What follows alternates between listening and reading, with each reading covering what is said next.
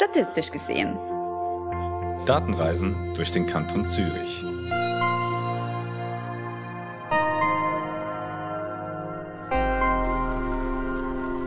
Hallo und herzlich willkommen zur neuen Folge Statistisch gesehen.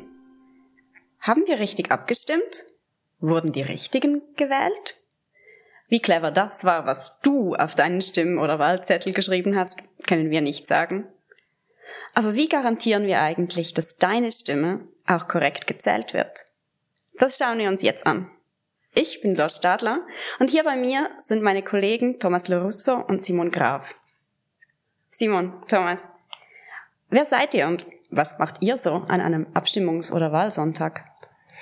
Hallo, Lor. Äh, ja, also ich Thomas, okay, wenn ich brieflich noch nicht abgestimmt habe, äh, noch im Eiltempo bei mir in der Gemeindeverwaltung vorbei und werfe meine Stimme in die Urne. Es kommt zum Glück nicht so oft vor, aber ab und zu. Und dann geht's äh, schnurstracks ins Statistische Amt, wo ich und Simon gemeinsam mit anderen äh, die äh, Abstimmungsresultate prüfen. Und zwar mit einer Applikation, die wir Plausi-App nennen, die mittels äh, Machine Learning und statistischen Verfahren Auffälligkeiten entdeckt. Ich bin Simon, ich arbeite ebenfalls im Statistischen Amt. Ich werfe meine Stimmunterlagen für gewöhnlich so zwei, drei Wochen im Voraus in den Briefkasten. Es passiert sehr selten, dass ich in der letzten Woche noch etwas einwerfen muss.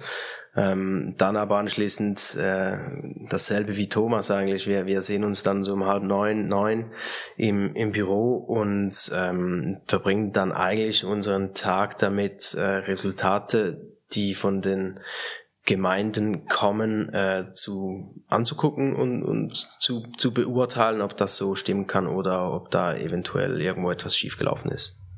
Das hast du schon gesagt, Simon, von den Gemeinden übermittelt. Wie geht das? Also ich schreibe ja normalerweise irgendwas von Hand auf einen Zettel und werfe den in einem Schulhaus in die Urne. Und dann landen sie innerhalb kürzester Zeit bei euch im Statistischen Amt. Wie?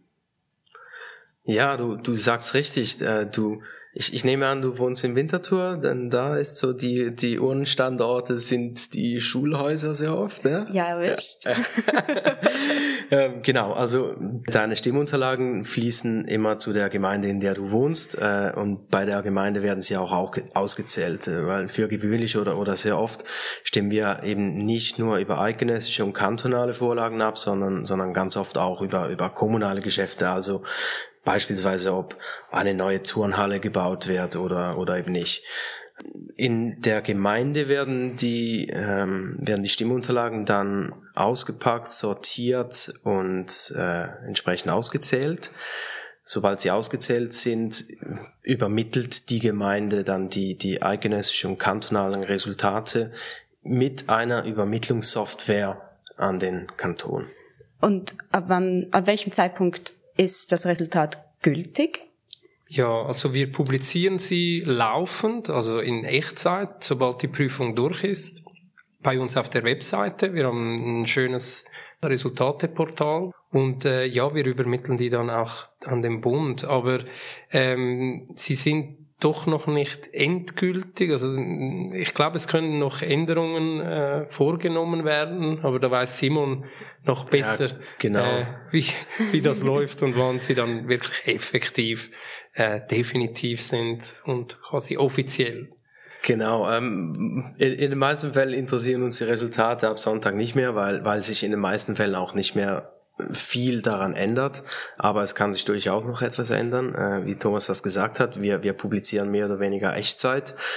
Anschließend äh, kann es aber sein, dass man am Montag oder Dienstag noch gewisse Fehler entdeckt. Wir haben das gesehen bei der AV-Abstimmung. Da ist beispielsweise das gesamtkantonale Resultat von, von Solothurn noch, noch gekippt in der, in der Folgewoche der Abstimmung. Ähm, wir versuchen das natürlich zu verhindern, aber ganz aus, ausgeschlossen ist das, ist das nicht. Die Resultate gehen anschließend durch die entsprechende Regierung, bei eidgenössischen Vorlagen durch den Bundesrat, bei kantonalen durch den Regierungsrat. Das geschieht äh, normalerweise in der, in der Regierungsratssitzung vom Mittwoch. Ähm, die Resultate werden dann am Freitag publiziert. worauf eine Einsprachefrist beginnt. Und wenn innerhalb dieser Einsprachefrist dann keine Einsprachen eingegangen sind, äh, gelten die Resultate als erwahrt. Also die können dann anschließend nicht mehr geändert werden und sind so fix. Da können aber schon einmal so zwei, drei Monate vergehen. Und wenn es natürlich zu Einsprachen kommt, die allenfalls noch gerichtlich beurteilt werden müssen, dann dauert es auch schon mal länger. Das ist krass. Das heißt, das, was ich als Resultat annehme, wenn ich abends Radio höre, das ist nicht das endgültige Resultat, wenn auch sich oft nichts mehr daran ändert. Genau, das ist dann das, das vorläufige Resultat, das am Sonntag publiziert wird. Alles klar. Und warum prüft ihr das, bevor ihr das publiziert? Das wird ja schon gezählt eigentlich. Wird oft gefälscht oder? Ja, also gefälscht wird wahrscheinlich eher selten oder das ist sicherlich nicht das Hauptproblem. Also das, äh, worauf äh, wir jetzt natürlich sehr schauen, weil es auch problematisch sein könnte und sich aufs Resultat auswirken könnte, sind Fehler, also Routinefehler, die bei den Auszählungsprozessen passieren. Und da ist keine böswillige Absicht dahinter. Fehler passieren überall dort, wo es ja äh, auch also wo Menschen beteiligt sind, wo manuelle Prozesse im also im Spiel sind und äh, ja eben dafür sind wir auch da oder um gemeinsam mit den Gemeinden sicherzustellen, dass Fehler eben keine Auswirkungen aufs Endresultat haben. Also eben gerade bei knappen Vorlagen könnten die dann eben doch auch matchentscheidend sein. Mhm. Ja, das, ich kann mir das gut vorstellen, wenn ich mir jetzt überlege, das ist alles handschriftlich, jemand muss das zusammenzählen, muss das eintippen. Was überprüft ihr, um sicherzustellen, dass keine Fehler passieren? Wir überprüfen die Ja-Nein-Stimmen. Ähm, da hat Thomas ein äh, Machine Learning Modell geschrieben, anhand dessen wir dann gucken, ob das so stimmen kann. Äh, wir gucken uns die, die Stimmbeteiligung zwischen den Vorlagen innerhalb einer Gemeinde an. Also äh, es gibt da schon Vorlagen, die deutlich stärker mobilisieren und es wäre dann auffällig, wenn so eine stark mobilisierende Vorlage in einer Gemeinde eben nicht stark mobilisiert hätte. Ähm, wir gucken uns auch an, wie viele Prozent der Stimmzettel leer waren oder eben ungültig. Ähm, wir gucken uns an, wie sich die Anzahl der Stimmberechtigten verändert hat vom letzten Urnengang zum, zum aktuellen Urnengang. Da rechnen wir eigentlich nicht damit, dass das mega große Sprünge macht. Ähm, wir gucken uns an, wie viele Leute an der Urne waren, wie viele Leute vorzeitig abgegeben haben oder, oder brieflich abgestimmt haben. Und ja, das war's. Da arbeitet ihr mit äh, der Konstanz, dass wir uns immer ähnlich verhalten, über die Jahre hinweg, über die Gemeinden hinweg. Sind wir so berechenbar? Ja, also mm, jein. Also äh, bei der ähm, Vorhersage, die wir machen, also was sie für die Ja-Anteile, da hilft uns diese Stabilität weil die Gemeinden, die verändern sich über die Zeit eher langsam, was so ihre politische Ausrichtung angeht. Und deswegen können wir dann basierend auf der Vergangenheit an einem Abstimmungssonntag, sobald die ersten fünf Gemeinden ausgezählt haben, auch eine ja, Prediction machen, eine Simulation machen, wo wir auch für die Gemeinden, die noch nichts gemeldet haben, bereits ziemlich genau einschätzen können, wie hoch der Ja-Anteil sein wird. Und da hilft es uns. Also natürlich, manchmal gibt es Muster, die so, äh, wie soll ich sagen, einzigartig sind, die ähm, so ein bisschen ja, halt äh, auf Faktoren äh, zurückgehen, die nur an einem Abstimmungssonntag eine Rolle spielen, wie äh, wenn es um Vorlagen geht, die gewisse Regionen betreffen, zum Beispiel äh, ja eine Klinik im Raum Winterthur die Limmatalbahn. Rosengarten. Ja, genau. und äh, ja, sonst, äh, ja, das spielt bei äh, gewissen anderen Kennzahlen auch eine Rolle, aber nicht bei allen. Äh, zum Beispiel bei den Stimmberechtigten, da ist schon auch so, da schauen wir von einem Abstimmungstermin auf den letzten zurück. Äh, da ähm, sind drastische Veränderungen auch äh, seltsam, also da spielt das auch äh, rein, auch bei den Stimmkanälen. Also wenn jetzt eine ländliche Gemeinde ähm, plötzlich einen mega tiefen Anteil an, an Urnenstimmen hat und normalerweise einen viel höheren, äh, dann fällt das auf. Äh, das, das sind auch so Faktoren. Also es gibt schon eine gewisse Konstanz im Verhalten, aber das spielt nicht überall eine Rolle. Also gewisse Werte schauen wir auch einfach am Abstimmungssonntag selber an. Und ähm, wenn sie da ausreißen, also so im Vergleich mit allen anderen Gemeinden an dem Abstimmungssonntag, dann ist das schon Indiz genug. Also dann müssen wir diesen Blick zurück gar nicht machen. Ein gutes Beispiel für, für, diese, für diese Vergleiche, die wir eigentlich nur an einem Sonntag angucken, sind äh, leere und ungültige Stimmzettel. Ähm, man sieht das mega stark bei äh, Stichfragen. Ähm, beispielsweise, wenn eine Volksinitiative mit einem Gegenvorschlag vors Volk kommt und dann noch eine Stichfrage unterbreitet wird, sehen wir häufig, dass die Leer- und ungültig Anteile bei der Stichfrage deutlich höher sind, was vermutlich schon so ein bisschen zeigt, dass nicht alle Stimmberechtigten verstehen, weshalb man eine Stichfrage ausfüllen soll, ähm, wo genau der Nutzen darin liegt und auch vielleicht nicht immer, wie man so eine Stichfrage ausfüllen muss. Ihr macht das mit Machine Learning ab dem Moment, ab dem die ersten fünf Gemeinden ausgezählt sind. Ihr erzählt mir aber auch, dass ihr so viele Vergleiche machen könnt, dass ihr so viele Rückschlüsse auch ziehen könnt auf Verga oder von vergangenen Abstimmungsterminen. Warum wartet ihr die ersten fünf Gemeinden ab und macht das nicht direkt von Anfang an mit, der, mit dem Machine Learning Tool? Ja, also bei dem äh, das Machine Learning Modell ist darauf angewiesen, dass erste äh, Resultate vorhanden sind, weil wir müssen diesen Abgleich machen. Ähm, die, das Modell vergleicht dann, ähm, also sucht die Vorlagen aus der Vergangenheit raus, die äh, starke Korrelationen aufweisen mit den bereits eingegangenen Resultaten. Und so wird dann diese Extrapolation überhaupt möglich. Also es braucht diese ersten Resultate. Was ist eine Extrapolation, Thomas?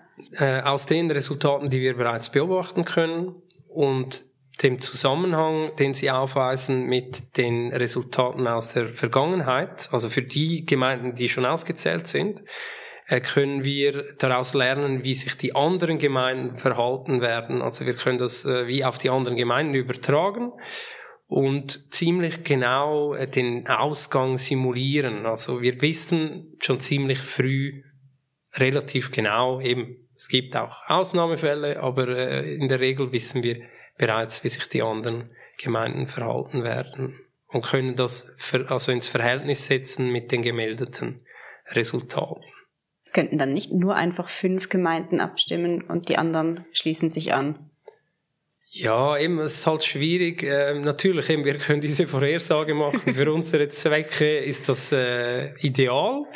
Ja, um, aber man weiß es halt doch dann nicht äh, also gut genug. Also den wirklich genauen Ausgang kennen auch wir erst dann, wenn äh, alle Gemeinden ausgezählt sind. Und deswegen reichen die fünf Gemeinden halt äh, ja auch nicht. Äh, von dem her ja, Simon als äh, Verfechter der politischen Rechte würde das wahrscheinlich auch problematisch finden. Ja, das wäre natürlich höchst problematisch, ja.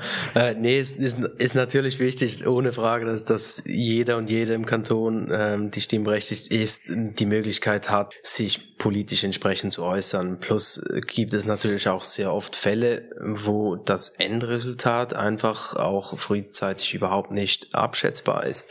Beispielsweise bei der Abstimmung über die Limmatalbahn. Äh, hier hat man recht gut gesehen, dass im gesamten Kanton äh, die Zustimmungswerte eigentlich recht hoch waren, außer eigentlich im Limmatal selbst. Äh, sprich, wenn wir jetzt frühe Resultate aus dem Limmatal in unseren Daten drin gehabt hätten, dann wäre auch unsere äh, entsprechende Hochrechnung davon ausgegangen, dass die gesamtkantonal abgelehnt werden würde, was dann natürlich nicht der Fall war. Und ihr macht das ja auch gar nicht dafür, dass wir nicht mehr abstimmen gehen müssen oder wählen gehen müssen, sondern um sicherzustellen, dass das passiert, was wir abgestimmt oder gewählt haben. Was macht ihr, wenn ihr das Gefühl habt, so ein, ähm, da stimmt etwas nicht? Oder wie merkt ihr überhaupt, dass etwas nicht stimmt? Kommt da so ein Ping? Ja, also wir haben eine Vielzahl von Checks und ähm, wir können für jeden Wert eine plausible Bandbreite bestimmen, eben durch mhm. statistische Verfahren, Verfahren durch dieses Machine Learning Modell. Und wenn diese, also wenn dann ein Wert für eine Gemeinde außerhalb dieser Bandbreite liegt, dann äh, ja, dann leuchten bei uns alle Alarmlämpchen auf und ja, dann werden wir aktiv. Genau, die die die äh, Applikation, die wir verwenden, die betreibt eigentlich hauptsächlich eine Triagierung. Ähm, die teilt die Resultate, die von den Gemeinden reinkommen, in plausible und potenziell unplausible Werte. Das, das Verhältnis liegt momentan bei etwa 2 zu 1, also zwei, zwei Drittel ähm, werden als plausibel taxiert und ungefähr ein Drittel als potenziell problematisch. Die ganzen potenziell problematischen Werte schauen wir uns im, im Plausibilisierungsteam, das sind im Regelfall so vier Personen vom Statistischen Amt, am Sonntag an, äh, diskutieren allenfalls gewisse Fälle. Und wenn wir uns einig sind, dass hier möglicherweise ein Fehler entstanden ist, nehmen wir Rücksprache telefonisch mit, mit der verantwortlichen Gemeinde, die uns dann äh, gewisse Werte oder Resultate noch einmal überprüft. Und wie habt ihr das getestet? Diese zwei Drittel, die ihr nicht anschaut, macht ihr da Stichproben? Ja, grundsätzlich haben wir haben wir uns äh, relativ viel Daten in der Vergangenheit angeguckt, haben geschaut, wo hat's in der Vergangenheit Auffälligkeiten gegeben.